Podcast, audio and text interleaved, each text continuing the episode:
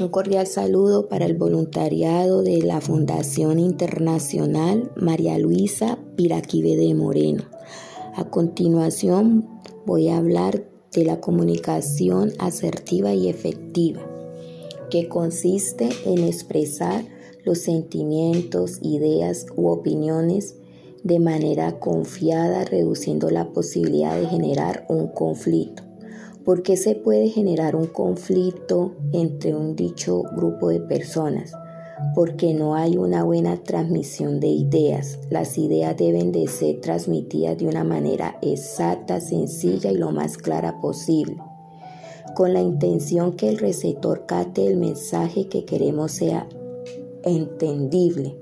Implica, entre otras cosas, la habilidad de saber expresarte sin dejar que intervengan juicios sobre personas o hechos. Asimismo, requiere un profundo respeto por las personas con las que nos comunicamos y establecer que también deseemos ser respetados.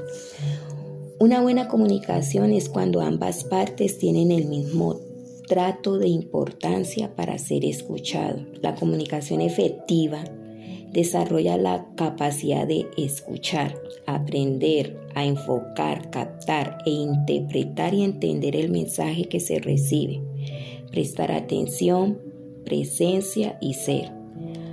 Aquí la escucha se vuelve honesta y permite que se forme un intercambio de ideas constructivas. Lo más importante de la comunicación efectiva es la empatía, porque aprendemos a ponernos en el lugar del otro, es decir, en sus zapatos para realmente comprendamos sus emociones, pensamientos y sentimientos que ellos quieren expresar. A su vez, aprendemos a no juzgar a los demás por nuestras propias vivencias y recordar que todos somos diferentes y pensamos diferentes. No olvidemos respetar si queremos ser respetados. Por tanto, debemos ser comprensibles, prudentes, moderados, como nos ha enseñado la doctora María Luisa Piraquive de Moreno, para no herir los sentimientos de las personas. Y recuerda que la riqueza de la empatía es cuidar nuestro tono de voz para lograr una buena comunicación.